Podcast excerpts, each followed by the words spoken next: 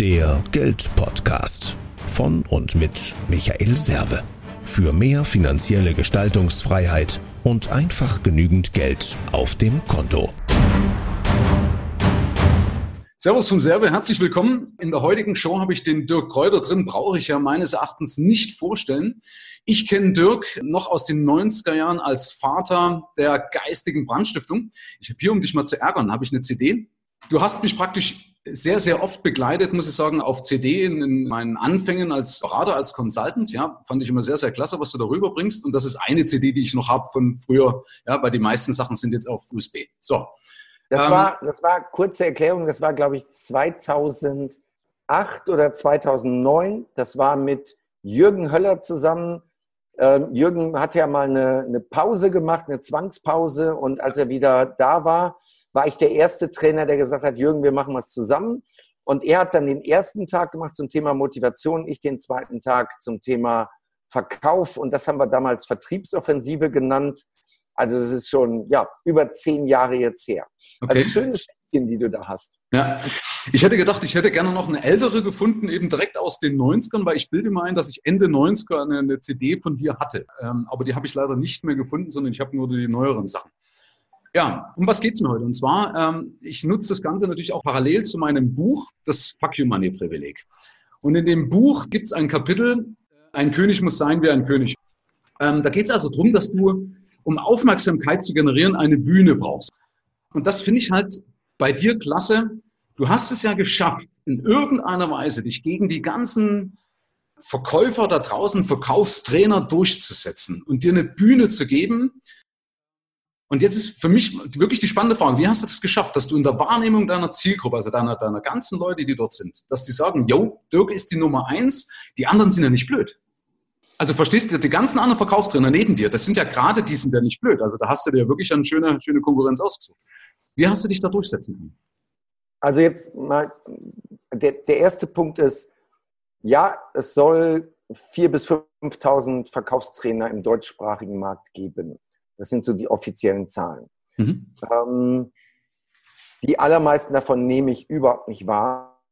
Und dann ist es einfach so, viele Verkaufstrainer haben auch keinen guten Ruf, weil sie irgendwelche Folienschlachten machen, weil sie irgendwelchen, irgendwelche Allgemeinplätze verbreiten, irgendwelches Bücherwissen weitergeben, weil sie das, was sie erzählen, nicht vormachen oder nicht vormachen können, also der, der eine Punkt ist, egal was du machst, du musst eine Top-Qualität haben. Das ist das eine. Und im deutschsprachigen Markt gibt es noch, ich würde sagen, zwei andere, drei andere, wo ich sage, qualitativ ähm, können wir uns die Hände reichen. So, das ist der eine Punkt. Also das ist jetzt, viele sagen, ja, der hat, der hat so viel Marketing gemacht, deswegen.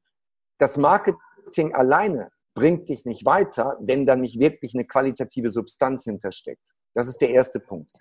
Der zweite Punkt ist, ähm, dann sauber positionieren und in die Sichtbarkeit gehen. Und zwar Sichtbarkeit heißt an der Stelle auch, du stehst für etwas und du stehst gegen etwas. So, und los ging es im Grunde genommen an meinem 49. Geburtstag mit einem Video, was wir selbst produziert haben. Und da siehst du dann Porsche Cabrio und du siehst Rolex Uhr. Du siehst äh, die mega gut trainierten Beine meiner Frau auf hohen Schuhen. Und es werden einfach ganz besondere Klischees bedient. Und da haben wir dann unglaublich viel Facebook-Werbegeld äh, drauf gepackt.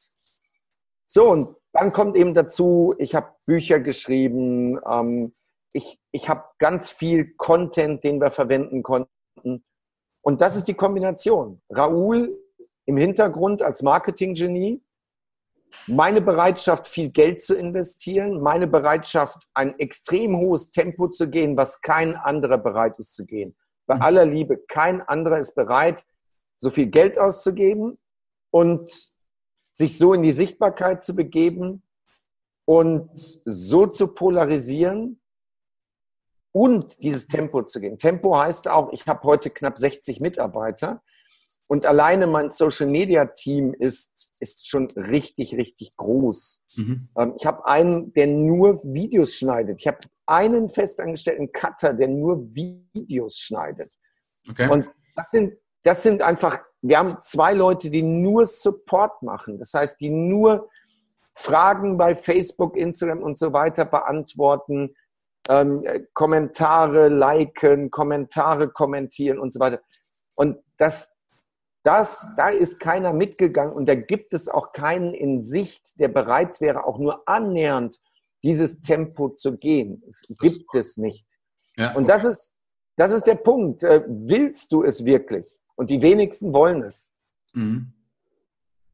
Ja, da bin ich bei dir. Also ich glaube, das ist vielleicht sogar der wichtigste Punkt, weil die Qualität, weil oft ist ja so, dass das, es entscheidet ja das, was der andere von dir denkt. Und oftmals siehst du Menschen, die oben dran sind, die haben überhaupt nicht die Qualität. Ja, sie haben zwar die Sichtbarkeit, und sie haben die Kompetenzvermutung bei den Leuten, aber definitiv nicht die Qualität. Ja? Also ich weiß, was du lieferst, ja, ich weiß, dass es sehr toll ist, was du lieferst, aber ich glaube, der Hauptgrund bei dir ist das, was du so als letztes gesagt hast, dieses Tempo, dass du, dass du ein Pusher bist, ja, da sagt pass auf, okay, ich überrenne euch einfach, ja, während die Weißen ja. grübeln, erstürmen die Dummen die Festung, wobei du ja. natürlich jetzt nicht dumm bist, ja, aber, ja.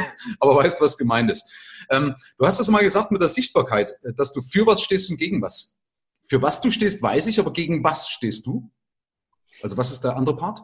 Ja, also das, das, das eine ist, ich stehe gegen Berater. Also ich lasse kein gutes Haar an Beratern, an Leuten, die die Kunden nur volltexten mit Informationen und sie dann mit ihrer Kaufentscheidung alleine stehen lassen. Mhm. Ich stehe gegen Leute, die immer nur Ausreden haben. Das hörst du dir in meinem Umfeld immer wieder an. Wenn du zu mir auf ein Seminar kommst und sagst, ja, Dirk, ähm, das Folgeseminar ist so teuer, das Folgeseminar ist so weit weg, ich kann an dem Termin nicht, ich habe keinen für die Kinder. Ähm, Dirk, äh, bin ich zu alt für das Seminar? Dirk, bin ich zu jung für das Seminar? Das sind alles Ausreden und dann kriegst du den Kopf gewaschen, verbal den Kopf gewaschen. Da stehe ich gegen. Ich stehe gegen die, die alle immer nur schwätzen und nichts machen. Ich stehe gegen, gegen all die, die erzählen, sie wollen gerne und dann doch nichts tun. Ja. Ähm, und ich stehe gegen gegen schlechten Kundenservice. Beispielsweise gibt es seit, ich glaube, zwei oder drei Jahren ein Video auf meinem äh, YouTube-Kanal, wo ich drin erkläre, dass Mitarbeiter von Vodafone, der Telefongesellschaft, bei mir nicht zugelassen sind bei den Veranstaltungen. Also wenn jemand im Live-Chat reinschreibt, Dirk, ich habe folgende Frage, ich habe einen Vodafone-Shop, da, da, da, da, da, sage ich, schön, dass du hier bist, ich werde dich jetzt sperren raus. Wenn jemand äh, jetzt, ne, ich habe es jetzt vor kurzem wieder öffentlich gemacht, weil ich mit Vodafone hatte, allerdings jetzt das aller, allerletzte Mal. Und ähm, es ist einfach so. Ich verzichte da gerne auf Umsatz, auf Geld. Viele schreiben mir von Vodafone, schreiben, Dirk, du lässt dir riesen Umsatz durch die Lappen gehen. Scheiß ich drauf. Weil ich will nicht, dass irgendwelche Verkäufer das lernen, was ich beibringe und anschließend damit Kunden über den Tisch ziehen ja. und einen beschissenen Service liefern. Das will ich nicht. Dagegen stehe ich. Und ja. deswegen, es gibt einfach Firmen, die lasse ich bei mir nicht zu. Es gibt Leute, die lasse ich nicht zu. Und da geht es dann auch nicht um Geld, sondern er kann zahlen, so viel du willst. Ich will das nicht raus. Ja. So, dagegen stehe ich. Ist ja auch ein guter Einwand. Das hat bei mir auch immer lange gedauert, bis ich das in den Kopf reinkriege, weil die meisten haben immer Angst, wenn sie so eine Entscheidung fällen, dass sie was verlieren. Haben aber nicht im Kopf, was sie gewinnen können dadurch. Ja? Ähm, also finde ich klasse, ob das jetzt richtig ist oder nicht. Man werden die Vodafone-Berater nicht gut finden, aber finde ich klasse, weil und letztendlich kann es ja egal sein, schau dir die Leute an, die auf der Vertriebsoffensive sind, dann ist das nicht, ist nicht kriegsentscheidend, ja? das Geld, was du da, was dir da entgehen würde. Ja? Okay, cool, also herzlichen Dank. Ähm, kannst du so ein bisschen benennen, was für dein Preis war? Also außer das, was ich jetzt raushöre, vielleicht die Zeit, also dass du natürlich viel Zeit, Energie reingesetzt hast, aber gibt es irgendwie vielleicht so ganz kurz, wo du sagst, also das war ein Preis, den ich bezahlt habe, den vielleicht auch andere nicht bereit sind zu bezahlen. Auf dem Weg jetzt auf dieses Level. Also natürlich habe ich einmal einen Preis in Geld, viel, viel Geld. Ähm, der Preis der Privatsphäre. Mhm. Es ist, äh, ich finde das toll. Ich finde das toll, wenn Leute kommen und sagen, ja, ich höre deinen Podcast oder ich gucke deine YouTube-Videos, ich war bei dir auf dem Seminar und können wir ein Selfie machen und das passiert an den unglaublichsten Stellen. Und äh, ich finde das klasse. Mhm. Ähm, und in 98 Prozent der Fällen sage ich, ey, geil, dass du mich ansprichst, komm, lass uns ein Bild machen, lass uns kurz reden. Meine Frau mag das nicht so sehr. Ähm, meine Frau denkt, wir sitzen hier im Restaurant, wir verbringen einen schönen Abend, wieso kommen die jetzt und quatschen? Mhm. Also das ist vielleicht ein kleiner Preis, aber ansonsten, Michael, ich sag dir, wie es ist. Es ist ein geiles Abenteuer. Ich, ich lerne tolle Menschen kennen. Ich bekomme den Zugang zu Dingen, die ich sonst nie erleben würde. Mhm. Und ich helfe den Menschen. Ich bekomme jeden Tag bestimmt 30 Mal gesagt, Dirk, danke, ich habe durch dich das erreicht, Dirk, danke, ich habe das geändert, ich habe das gemacht. Und mhm. das hätte ich sonst nie erreicht. Also von daher, äh, da muss ich mir echt was aus den Fingern saugen, um zu sagen, das ist der negative, das sind die negativen Begleitumstände. Ähm, die habe ich nicht, die nehme ich nicht wahr. Ich feiere das, das ist ein großes Abenteuer. Okay, ja, sehr cool. Ja, ja, und man merkt, also wie gesagt, man sieht es dir ja auch an. Ja, also und, und, und äh, Geld ist ja nicht alles. Also deswegen die Anerkennung. Ich, ich liebe das auch. Ich bekomme natürlich jetzt nicht zu viel wie du, aber es ist natürlich fantastisch, wenn, der, wenn jemand schreibt, Michel, klasse und die Inhalte aus deinem Buch oder deinem Podcast haben mir da und da geholfen. Okay, also gut, kann ich das auch abhaken. Ähm, ähm, genau. Auf die Bühne, das war, hatte ich eigentlich noch mal einen Punkt. Ich weiß nicht, ob ich das vielleicht noch ein bisschen verstärken möchte. Weil das Problem ist ja, ähm, Hast du so einen Tipp so für, für, für, vielleicht jetzt auch für mich oder sowas? Das wäre jetzt mal für, für mich interessant, ähm, weil ich, ich bin ein Macher, ich habe sehr, sehr guten Content, ähm, auch sehr, sehr gute Ergebnisse bei den Leuten, aber trotzdem tue ich mir in vielerlei Hinsicht, aber vielleicht liegt es auch an der Positionierung, vielleicht kann ich mir das auch selber beantworten, tue ich mir noch, noch schwer, äh, dass die Leute das richtig in den Kopf reinkriegen. Also ich polarisiere ja mit meinen zwei Büchern, auch von den Titeln, auch mit allem, was ich sage. Die sagen, alles, was du machst, Michael, das ist unverblümt. Man merkt, äh, äh, du nimmst kein Blatt vor den Mund und so weiter. Und da steckt auch Know-how dahinter, das merkt man. Aber ich habe zum Beispiel auch von, von Leuten mitbekommen, die gesagt haben, du bist immer noch so lauwarm. Ähm, also, dass ich mich noch nicht so richtig entscheiden kann. Ich glaube, das habe ich mir eigentlich jetzt gerade selber beantwortet, Dirk. ja, ähm, also vielleicht, vielleicht noch, noch so so einen Merksatz. Es gibt einen Merksatz, der heißt, der passt auch zu der ersten Frage vom Anfang. Ähm, je besser deine Qualität ist, desto weniger Geld musst du in die Sichtbarkeit stecken. Mhm. Je klarer du positioniert bist, desto weniger Geld musst du in die Sichtbarkeit stecken, desto weniger Aufwand hast du in der Sichtbarkeit. Mhm. Also wenn du klar positioniert bist und dieses wogegen stehst du ist noch wichtiger als wofür stehst du. Mhm. Und das immer wieder in die Welt rausgibst, dann ergibt sich die Reichweite mehr oder weniger von alleine. Mhm. Und dann vielleicht, wenn wir über Bühne sprechen, noch ein wichtiger Tipp. Ähm, es geht gar nicht darum, wie groß deine eigene Reichweite ist. Es geht vielmehr darum, mit wem kannst du kooperieren, um seine Reichweite zu nutzen. Okay. Das ist, das ist unglaublich wichtig. Ich habe ich habe durch Mehmet Göker, durch das Interview mit Mehmet Göker, ähm, unglaubliche Reichweite aufgebaut in bestimmten Zielgruppen. Mhm. Oder jetzt das Interview mit Kollega, dem Rapper, mhm. ähm, unglaubliche Reichweite in einer bestimmten Zielgruppe. Und so, das ist die Empfehlung für alle, die in die Sichtbarkeit kommen wollen, ohne direkt eine Million in die Hand zu nehmen äh, für Werbebudget. Ähm, such dir Leute, die im Besitz deiner Zielgruppe sind, die die Reichweite haben bei der Zielgruppe und die dich mitnehmen in die Zielgruppe. Das ist der entscheidende Punkt. Ja, danke. Auf, ich glaube, dass bei mir manchmal auch so ein bisschen dazu, dagegen spricht, so diese, diese ich sag mal jetzt mal, Mindset klingt so abgedroschen, so inflationär, aber so eine gewisse Programmierung. Also jeder hat da so seine Erfolgsprogramme oder Misserfolgsprogramme, sind ja beide wichtig auch in meinen Augen, ja, weil das immer verteufelt wird. Nein, das sind ja extreme Triebfedern. Aber ich habe so dieses ohne Fleiß kein Preis, ja, und schön immer alles alleine machen, ja, weil sonst kann ich mir nicht auf die Schulter klopfen, wenn ich ja jetzt, keine Ahnung, wenn du jetzt Werbung für mich machen würdest, dann war es ja gar nicht mein Verdienst, ja, dann habe ich das ja gar nicht gemacht das muss ich halt auch noch extremst in meiner Birne noch umbringen. Ich arbeite seit den 90ern dran, aber ich merke immer wieder gerade, wenn du das jetzt so sagst, dass das trotzdem so ein bisschen noch hochkommt. Also irgendeine Rolle wird das auf jeden Fall noch spielen. Ja. Da habe ich ja schon tausend Seiten jeden Tag vollgeschrieben und mir das bewiesen, dass es nicht so sein muss, aber ich merke gerade, dass es noch da ist. Danke für den Hinweis, Dirk. Also, dann freue ich mich, dann kannst du ja dieses Video gerne in deiner, in deiner Community teilen. Werde ich machen. Werde ich machen. ja, okay, also wenn du es gut findest am Ende noch. Ja, man soll den Tag nicht vor dem Abend loben. Ähm, okay, also herzlichen Dank. Was habe ich denn noch drauf? Dann ähm, hattest du diese, genau, weil ich habe immer mal gelernt, so früher, mache Zielcollagen, stell dir irgendwas vor. Und ich halte das in einer gewissen Weise von Firlefanz, weil wenn du mal Erfolgsbiografien liest, bis auf vielleicht so bei Schwarzenegger, aber wenn du zum Beispiel bei Schumacher oder sonst irgendwas reinschaust, Schumacher hat am Anfang nicht geglaubt, dass er Weltmeister wird. Er hat gesagt, ich will mal auf den großen Bühnen oder auf den großen Strecken fahren. Ja, aber Weltmeister kam dann, wo es in Reichweite war, in Schlagdistanz. Glaubst du oder hast du das, was du heute hast, schon auf dem Schirm gehabt, Dirk? Oder äh, sagst du, nee, also ich habe mich dann auch so peu à peu eher rangearbeitet? Oder wusstest du vor zehn Jahren, ich werde Deutsch, äh, Europas äh, Nummer eins? Nein, wusste ich nicht. Ja. Ähm, wusste ich nicht. Also ich wusste, dass ich irgendwann Redner werden wollte. Oder äh, fangen, wir, fangen wir mal an. Ähm, ich wusste nicht, dass ich irgendwann mal in den Vertrieb gehe. Das war reiner Zufall. Und ähm, irgendwann hatte ich auf den Vertrieb nicht, nicht mehr so viel Lust. Wobei es ging nicht um Vertrieb, es ging um das Reisen.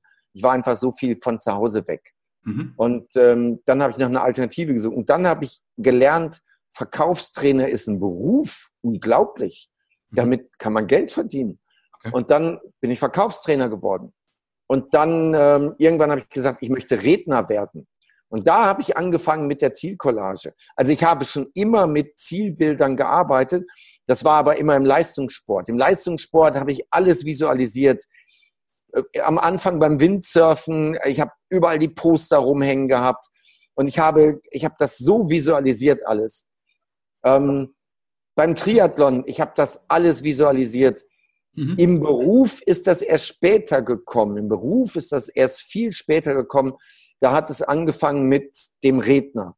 Da habe ich von meinem großen Vorbild Tom Peters auf der Rückseite von einem Buch habe ich ein Bild von ihm gefunden, wo er auf der Bühne steht. Und dieses Bild habe ich aufgeschnitten und das wollte ich auch. Ich wollte so ein Redner werden wie Tom Peters. Mhm. Und ähm, das hat dann gar nicht so viele Jahre gedauert. Das hat, glaube ich, äh, sieben oder acht Jahre gedauert, bis dass ich gesagt habe, so jetzt habe ich das Ziel erreicht. Mhm. Jetzt stehe ich auf der Bühne vor 500 Leuten und jetzt habe ich das Ziel erreicht.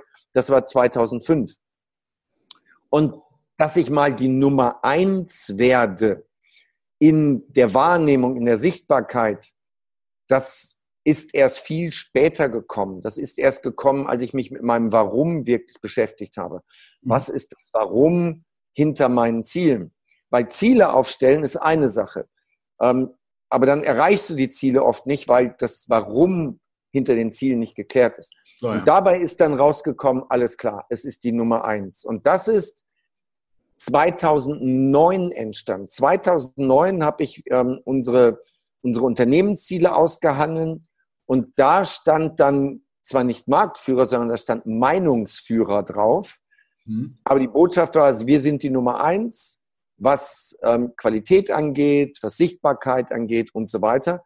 2009 und erst ab 2016 haben wir dann wirklich das richtige Tempo aufgenommen und haben das dann auch wirklich umgesetzt, was wir damals uns vorgenommen haben.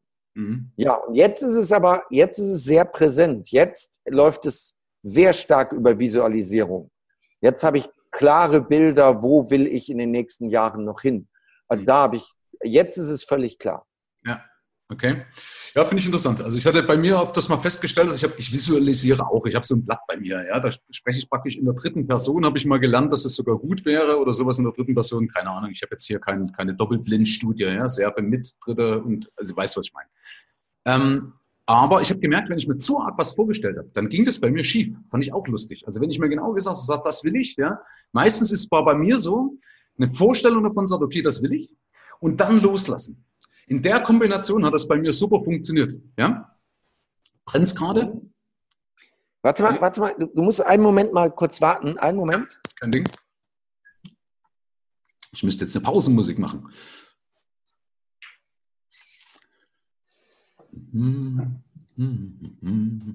Ähm, sorry für die Unterbrechung, aber es lohnt sich. Es gibt, es ist durch Zufall.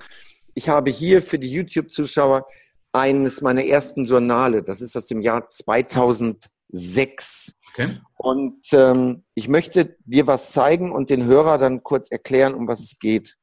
Und zwar ist das hier eine Journalseite. Mhm. Man sieht hier zwei Kinder auf Motorrädern. Ich fange mal mit dem oberen Bild an, das halte ich jetzt in die Kamera. Das ist ein fünf-, sechsjähriger Junge auf einer orange-weiß-schwarzen KTM mit ähm, einem orange-schwarz-weißen Helm und so weiter. Mhm. Und das Bild habe ich in meinen, in meinen, ja, in mein Journal reingeklebt als Ziel.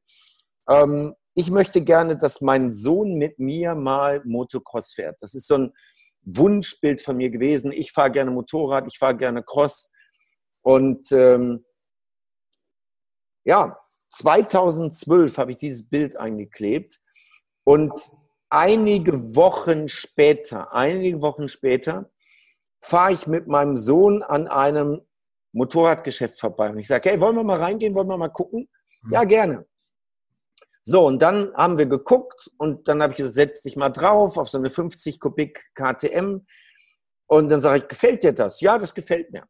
Hast du Lust, dass du mit Papa mal eine Runde fährst? Ja, ist gut, prima. Ich habe in dem Moment für 13.000 Euro zwei Motorräder gekauft, ähm, einen Anhänger gekauft und die komplette Ausstattung gekauft. Stiefel, Hose, Helme, alles. Für 13.000 Euro habe ich, ich habe das, ich habe gedacht, die Gelegenheit kommt nie wieder. Du hast dir das gewünscht, dass du mit deinem Sohn mal fährst. Jetzt zöger nicht, mach Nägel mit Köpfen. Ich habe auf einen Schlag alles gekauft, alles gekauft. Und jetzt kommt das untere Bild in diesem Zielalbum. Das ist er tatsächlich.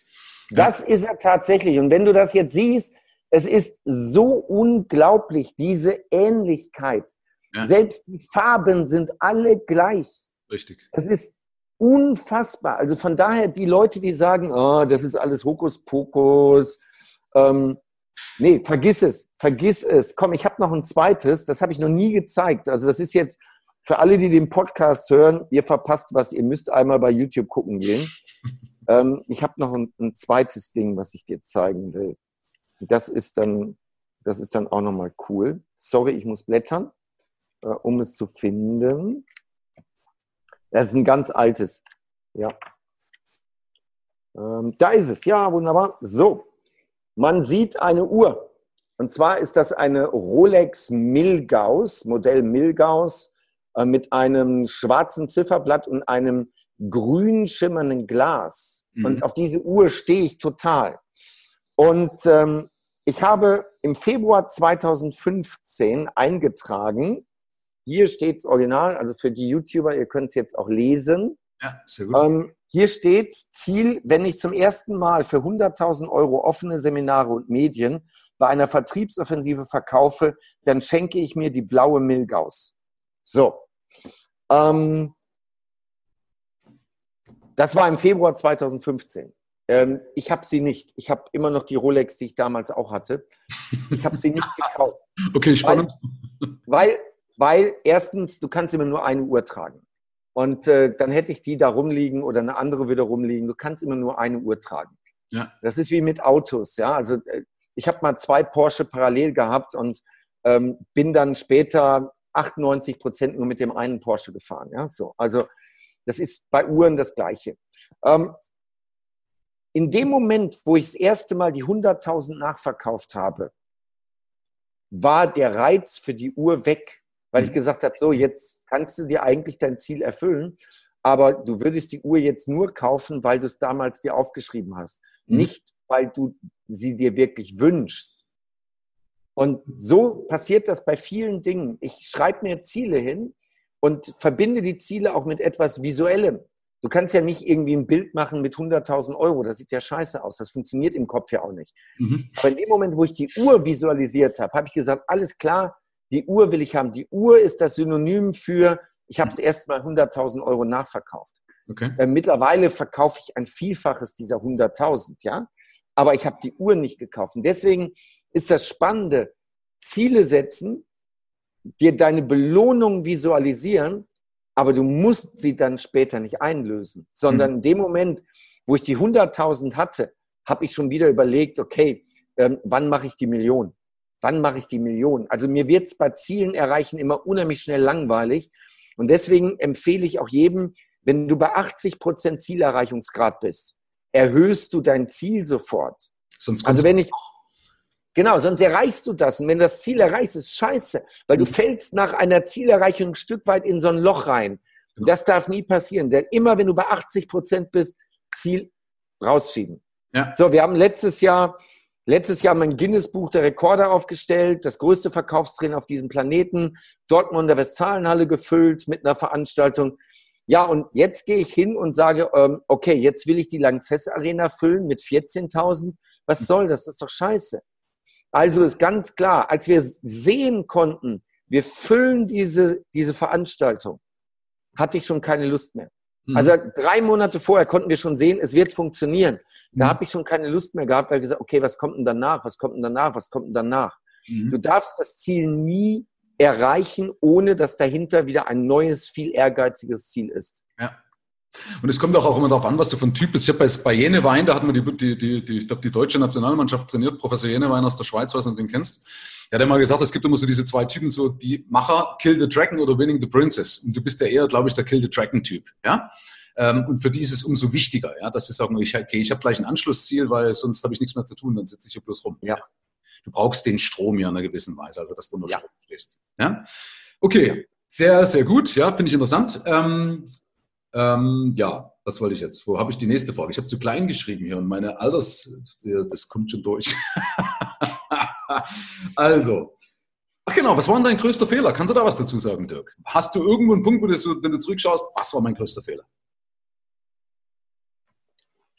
Also es, es gibt ganz, ganz, ganz, ganz viele Fehler, die ich aber nicht mehr als Fehler sehe, sondern äh, rückblickend betrachtet habe ich aus jedem Fehler was gelernt. Ja. Und hat mich jeder Fehler zu dem gemacht, der ich heute bin. Also wenn du, wenn du auf Sieg spielst, dann gehört es dazu, dass du viele, viele Fehler spielst, äh, machst. Wenn du auf, auf, auf Sicherheit spielst, dann vermeidest du Fehler. Aber wenn du erfolgreich sein willst, dann achte darauf, dass du, dass du dich nicht so sehr um Null Fehler äh, Qualität kümmerst, sondern dass du ein hohes Tempo hast. Ne? Wie sagte, glaube ich, Ayrton Senna, der Formel 1-Rennfahrer, wenn du alles kont unter Kontrolle hast, fährst du zu langsam. Mhm. So, um dir einen Fehler. Ich glaube, ein Fehler ist, dass ich in einigen Sachen zu früh aufgegeben habe. Also ich habe das jetzt für ein anderes Thema mal ein bisschen aufbereitet und es gibt einfach Dinge, da ärgere ich mich im Nachhinein, dass ich zu früh aufgegeben habe. Also es gab jetzt das Thema, Dirk, würdest du dir ein Tattoo machen lassen? Was wäre das für ein Tattoo?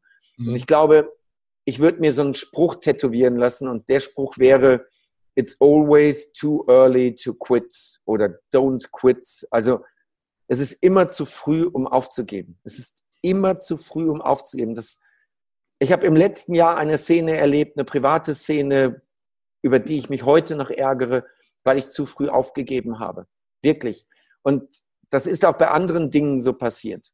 Mhm. Das eine ist der Fehler, zu früh aufgeben. Und das zweite ist, obwohl die, die mich kennen, die mich beobachten, sagen, Dirk ist der Umsetzer vor dem Herrn. Aber meine Umsetzungsgeschwindigkeit ist immer noch nicht da, wo ich sie gerne hätte. Wir könnten noch viel, viel, viel schneller sein und viel mehr wachsen und viel mehr erreichen, wenn wir ein noch höheres Tempo hätten.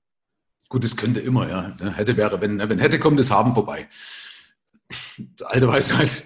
Äh, wobei ich so ein bisschen jetzt gerade so mein Veto-Schild so in der Hand halte, ähm, weil du hast schon recht. Die Frage ist aber, es gibt ja beispielsweise, wenn du falsch hebst, dann bringt es mir ja nichts, wenn ich noch mehr falsch hebe.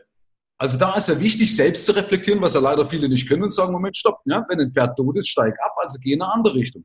Ja, ich habe das zum Beispiel bei mir war mal, wo ich mich auch ärgere, dass ich zu früh aufgegeben habe, war mit meinem YouTube-Kanal. Ich habe den sehr früh rausgebracht und habe dann drei, vier Videos gemacht und dann viele, viele Jahre nichts mehr. Kann ich mir heute noch einen Arsch beißen, hätte ich jetzt fast gesagt. Ja? Podcast genauso äh, angefangen, haben gesagt, Michel, du hast deine Stimme passt, mach einen Podcast, Thema passt, ja, kurz wieder was äh, gemacht, ja, dann nicht gleich die, den Erfolg verspürt. Ich bin sehr ungeduldig, ja, also Geduld ist überhaupt nicht meine Stärke, ja, gemerkt, kein Erfolg, zack, weg, ja. Ähm, also da würde es stimmen, ja, aber es gab auch viele Sachen, wo man gedacht hat, Michel, wäre besser gewesen, wenn du, wenn du vorher ausgibst. Da hat irgendeiner mal einen Spruch gesagt, du bist hinterher nicht immer schlauer. Manchmal bist du hinterher einfach nur betrunken oder schwanger.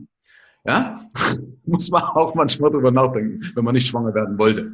Okay, aber äh, ich verstehe, also klar, wir sind die Fehler, machen uns, machen uns ja zu dem, was es ist, aber manchmal gibt es einfach auch Sachen, wo du sagst, hätte ich mir einfach, hätte ich mir gerne erspart.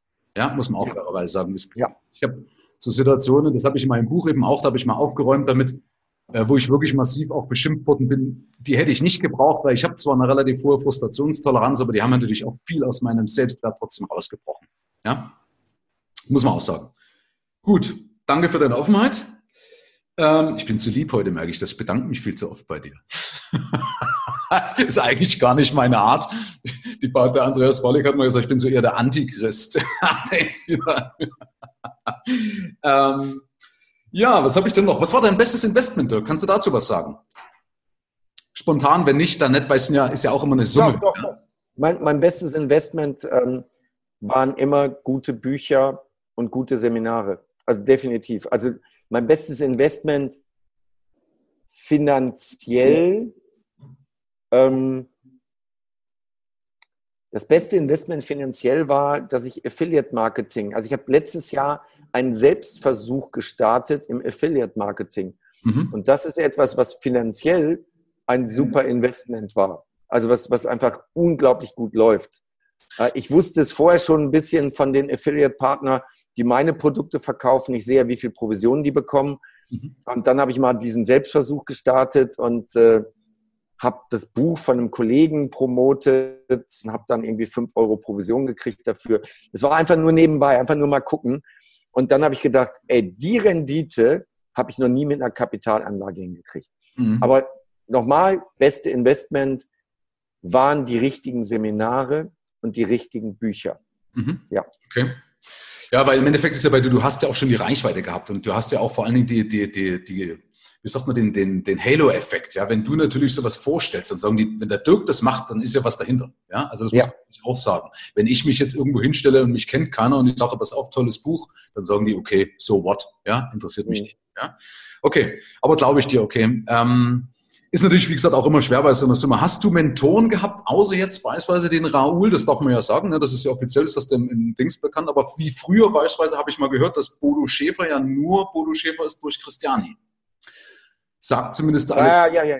Sagt Christiani. Ja. Sagt Christiani.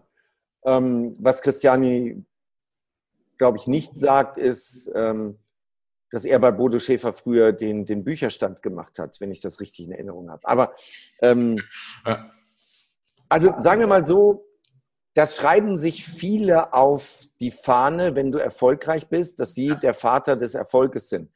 Also ich habe auch bei Kollegen Seminare besucht und äh, heute erzählen die dann ihren Teilnehmern, also ähm, Dirk Kräuters Verkaufstrainerausbildung, die hat er bei mir gemacht. Mhm. Ich habe viele Ausbildungen gemacht ich war auch bei dem in einem Seminar, aber darum ist der nicht mein Mentor und der hat mich auch nicht ausgebildet. Ich war bei ihm im Seminar. Punkt. Ähm,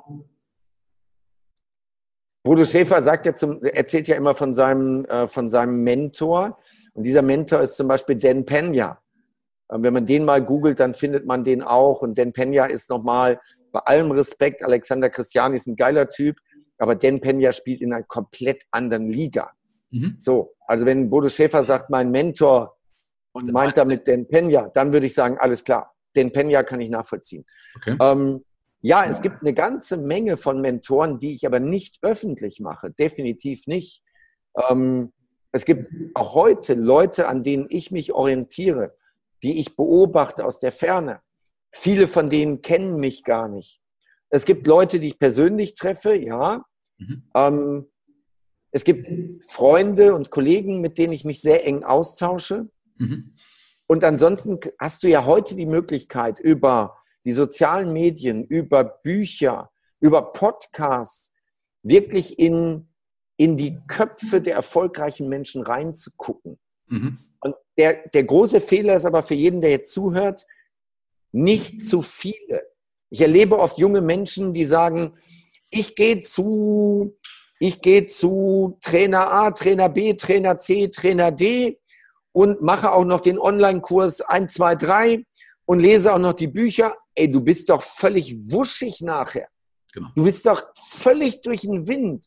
Der entscheidende Punkt ist nicht, welches Seminar du besuchst. Kein Seminar macht dich erfolgreich. Auch nicht, welchen Podcast du hörst oder welches Buch du liest. Nichts davon macht dich erfolgreich. Erfolgreich macht dich immer nur, was du davon umsetzt. Mhm. Und auch hier nicht Wissen ist Macht. Je mehr ich weiß, desto mehr Macht habe ich. So ein Scheiß stimmt nicht. Angewandtes Wissen. Je mehr umgesetztes, angewandtes Wissen. Und das ist die Bremse. Also Wissen ist alles da. Mhm. Aber, aber die wenigsten wenden es an, die wenigsten setzen um, die wenigsten sind Macher. Die meisten analysieren und bauen Strategien, bis dass sie, ach, wenn überhaupt, ins Handeln kommen. Also ja, es gibt eine ganze Reihe von Mentoren. Ein Mentor begleitet mich immer nur ein paar Jahre und entweder habe ich ihn dann in meinem Bereich überholt oder ähm, ich habe einen anderen gefunden, der mich gerade weiterbringt in anderen Bereichen. Also es ist ja, es sind immer Lebensphasen. In jeder Lebensphase wechselst du dann auch wieder deine Bezugsperson. Das ist als Kind hast du am Anfang, als, als Junge hast du deinen Vater, dann hast du vielleicht noch deinen Großvater, dann ist es irgendwann der große Bruder, dann ist es vielleicht irgendwann mal ein Lehrer oder dann beginnen die Sportidole und so weiter, die Schauspielidole. Mhm. Und so ist das auch als Erwachsener. Es gibt immer Mentoren, die mich ein paar Jahre begleiten und dann sind die für mich auch wieder durch, ohne das Böse zu meinen. Aber dann habe ich mich weiterentwickelt, dann kann ich mit dem nichts mehr anfangen. Ja, ja finde ich gut, dass du es dass ansprichst, weil das ist auch meine Überzeugung, weil du, wenn du mal ein Level von dem erreicht hast, musst du den nächsten suchen, musst einen austauschen. Ja. Nichts Schlimmes. Ja. Ähm, ja, ich hatte jetzt gerade noch was im Kopf. Äh, wo hast du geschimpft gehabt? Ach ja, genau, mit dem, mit dem, weil die Leute nicht umsetzen. Genau, das ärgert mich auch immer. Die, die lesen mein Buch und ich bin der Überzeugung, auch wenn ich Autor bin und mir sagen kann, Michael, das musst du ja sagen, äh, weil du Autor bist. Mein, bei meinem ersten Buch steht alles drin, was man braucht, um mit Geld klarzukommen. Da geht es um Mindset, um Persönlichkeit, alles, wie du Geld bei dir behältst. Das ist ja bei den meisten das Problem. Die wissen ja heute in der neuen Generation oft, wie sie Geld anziehen, aber nicht, wie sie es verhalten. Und es steht alles drin. Und dann sagen die, ich habe durch dich das und das gelernt und jetzt habe ich mir das Buch von dem gekauft. Denken wir, ja, aber hast du das, was da hinten drin steht, umgesetzt? Nö. So, ja, dann hättest du dir doch, das ist doch Quatsch, was du jetzt gerade machst. Ne? Viele Köche verderben die Köchin und das ist wie wenn du, wenn du, selbst wenn mein Buch nicht das Beste wäre, wäre es wurscht. Wichtig ist, dass ich es mal richtig mache. Das ist wie beim Arzt. Hol dir drei Meinungen von einem Arzt und du wirst auf jeden Fall nicht genesen. Ja, deswegen habe ich damals, das ist auch gut, ich habe mich wirklich damals auch auf dich eingeschossen und das auswendig gelernt, was du gesagt hast. Ich habe zwar auch gemerkt, dass es nichts bringt, weil das deine Persönlichkeit ist, die also die Kunden trotzdem gemerkt haben an meinen Augen, ja, da kannst du zehnmal geistige Brandstiftung machen. Äh, die merken an deinen Augen, ob du dahinter stehst als Persönlichkeit oder nicht. Also gehört noch ein Schritt dazu. Ja, aber ich will jetzt nicht labern. Aber ich habe mich damals tatsächlich auf dich eingeschossen. Ja, weil ich auch gesagt habe, was bringt es, wenn ich jetzt, äh, da war zwar jetzt hier, was ich vorhin gezeigt habe, Höller mit dabei, aber ich habe diese CD, habe ich im Endeffekt einmal durch, habe gesagt, okay, und dann habe ich deins, deine immer wieder, immer wieder im Auto deine CD angehört. Ja, bis das in Fleisch und Blut übergegangen ist, bis das ein, ein genetischer Bestandteil von mir war. Also da hast du mit Sicherheit auch eine große Rolle gespielt. Also irgendwann, wenn ich mal durch die Decke gehe, kannst du dich damit rühmen. Der selber hat in den 90ern hat eine CD von mir gehört. lass, mich, lass mich noch was kurz ergänzen, ähm, ja. weil das ist, das ist, glaube ich, jetzt für jeden Zuhörer extrem wertvoll. Ähm, erstens, Karl S. hat mir erzählt, wenn er ein Buch liest, dann liest er immer nur ein Kapitel und setzt dann um. Mhm. Er erlaubt sich erst dann, das zweite Kapitel zu lesen von dem Buch, wenn er die Erkenntnisse aus dem ersten Kapitel umgesetzt hat. Finde ich grandios, finde ich super. Ja. Erster Gedanke. Zweiter Gedanke. Ähm, es gibt ein Buch, also es gibt mehrere, es gibt so eine Handvoll Bücher, die mich extrem geprägt haben, extrem weitergebracht haben. Und diese Bücher habe ich nie veröffentlicht. Ich habe nie gesagt, welche das sind.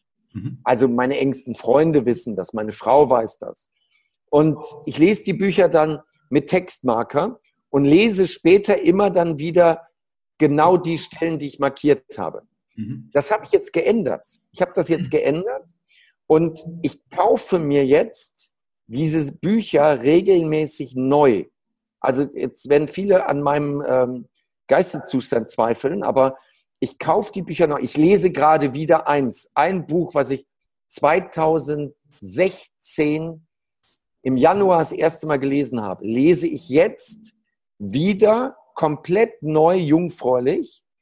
Und ich habe dieses Buch, also zumindest meine Markierungen, schon zehnmal gelesen. Und jetzt lese ich es wieder und es hat wieder den gleichen Effekt auf mich wie damals. Wie mhm. damals. Ich lese ein Kapitel, ich stehe auf und denke, wie geil ist das? Und boah, was hast du alles noch nicht umgesetzt? Und das wolltest du noch machen und das musst du noch machen und so weiter. Ich lese das gleiche Buch nochmal. Mhm. Das heißt, es wird passieren, dass in meinem Bücherregal irgendwann fünfmal das gleiche Buch steht mit Textmarkierungen. Die Leute werden sagen, bist du eigentlich blöd? Hast du es beim ersten Mal nicht verstanden? Darum geht es nicht. Mhm. Es geht nicht um, ja, manche Dinge habe ich beim ersten Mal nicht verstanden weil ich damals noch nicht den Fokus darauf hatte. Mhm. Und wenn du die CD wenn du den Mitschnitt von 2008, 2009 jetzt nochmal hörst, entdeckst du wieder Sachen, wo du sagst, ey, das ist mir damals gar nicht aufgefallen. Ganz sicher. Und das ist so wertvoll. Also nicht immer, was gibt's Neues, was gibt's Neues, was gibt's Neues? Was ist the next shiny big thing? Sondern was von dem, was ich habe, was wirklich gut ist, habe ich übersehen. Und das ist, das sind zwei ganz wichtige Gedanken. Also der eine Gedanke, erlaube dir erst das zweite Kapitel, wenn du aus dem ersten umgesetzt hast. Und das zweite, lies gute Bücher mehrmals. Mhm. Ja, bin ich bei dir. Ja. Ähm, es ist ja eh immer sinnvoller, die bestehenden Ressourcen zu nutzen, als immer nach außen irgendwo zu suchen, höher, schneller, weiter. Im Endeffekt steckt ja fast alles in uns drin. Ja? Der Vorteil ist halt bei der CD, ich kann keine Textmarker machen, damit habe ich später das Framing nicht. Weil ich vermute mal, du kaufst ja das Buch neu, damit du nicht das Framing von damals hast. Ja. Okay. Ja. Ja, also das ist der Vorteil von der, von der CD. Ja, da konnte ich keine, keine Markierungen machen. okay, also ich muss jetzt bloß aufpassen von der Zeit, sonst läuft uns nämlich die Zeit davon. Ähm, was ich jetzt vielleicht noch eine Geschichte, äh, weil mit Herausforderungen, ich habe ja noch drauf, mit welchen Herausforderungen du heute zu tun hast, aber vielleicht, ich nehme bloß mal die letzte Frage noch, der oder die vorletzte Frage.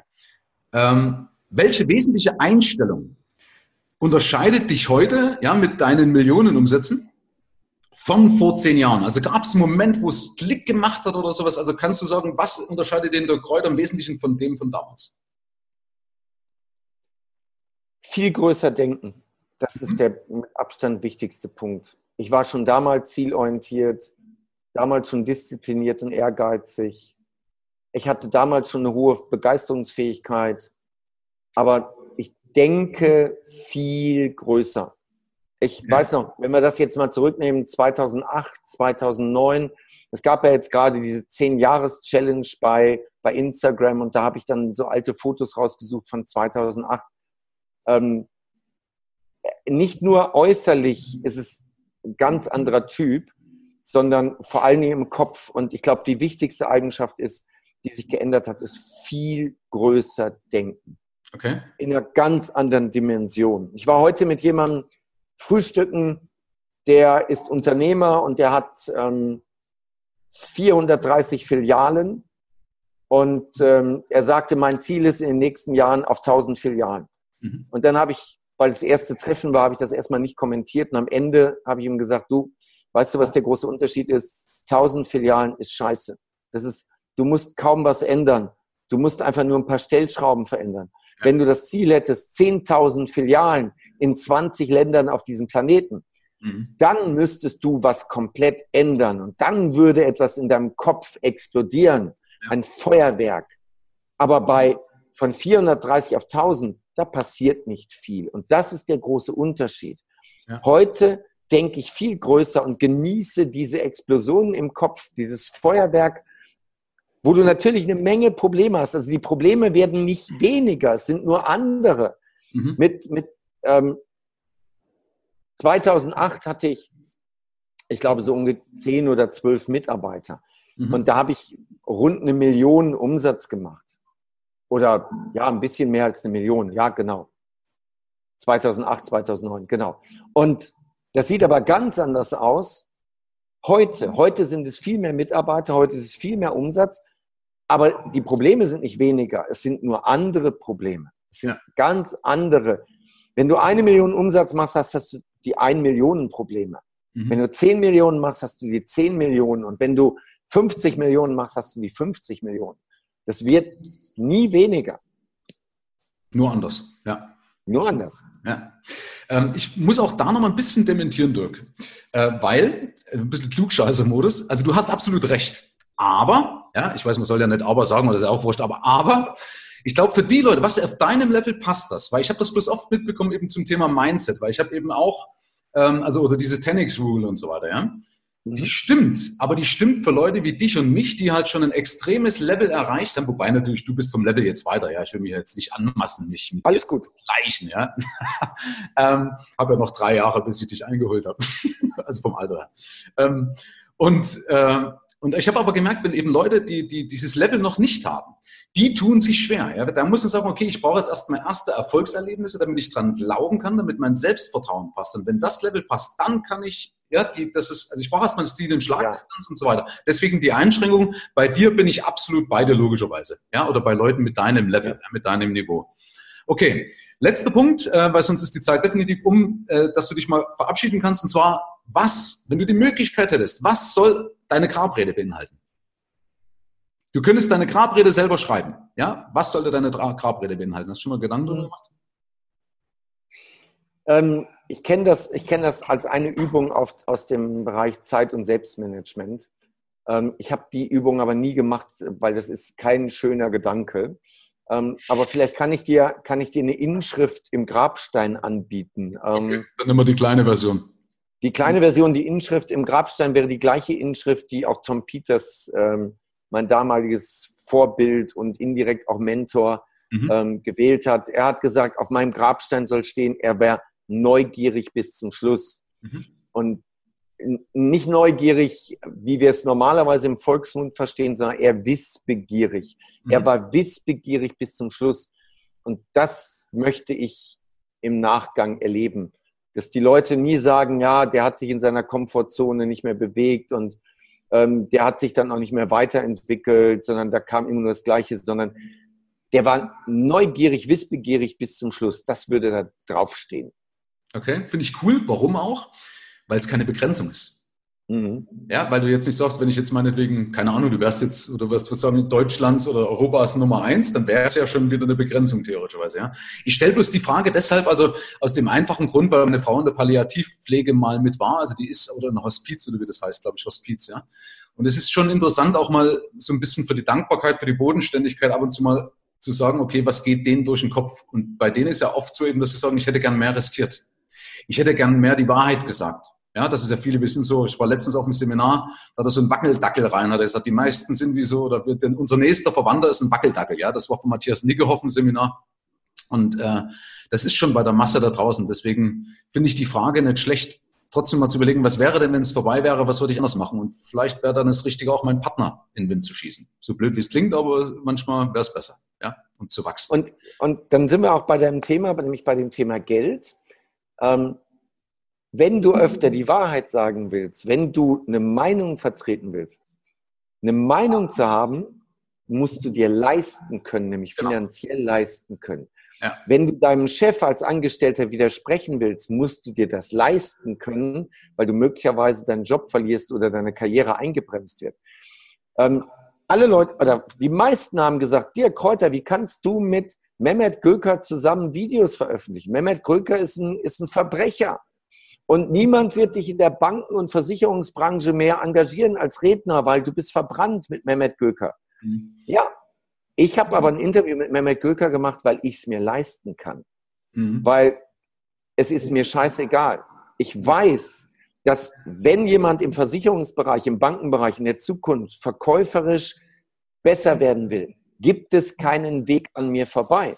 Mhm. Also von daher, ich erlaube mir, mit wem ich Interviews mache. Also das ist mir, ob das jetzt politisch korrekt ist oder nicht, interessiert mich nicht. Ja. Ich habe ein Interview gemacht mit Bert Wollersheim. Das war damals ja eine Rotlichtgröße in Düsseldorf. Mhm. Mit dem habe ich ein Interview gemacht, weil ich den Typen spannend finde. Mhm. Ähm, mit einem von den S und K Jungs habe ich ein Interview gemacht. Wir dürfen es noch nicht veröffentlichen, ja, aber ähm, okay. Warum mache ich das? Da gibt es extrem viel Kritik, da wird es einen Shitstorm geben, wenn ich das veröffentliche. Aber ich finde die beiden Typen klasse und ich wollte mal deren Meinung haben. Also von daher, ähm, eine Meinung musst du dir leisten können und deswegen lohnt es auch finanziell frei zu sein, damit mhm. du dir eine Meinung erlauben kannst. Ja.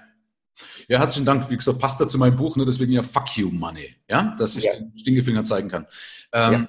Und man muss natürlich auch eins trennen, vielleicht, dass, ich will es bloß nochmal ergänzen, weil du gesagt hast, findest die Typen klasse. Ich vermute mal jetzt nicht, dass du die als Menschen bewunderst, also von ihrer Wertevorstellung, sondern du bist der Verkaufstrainer.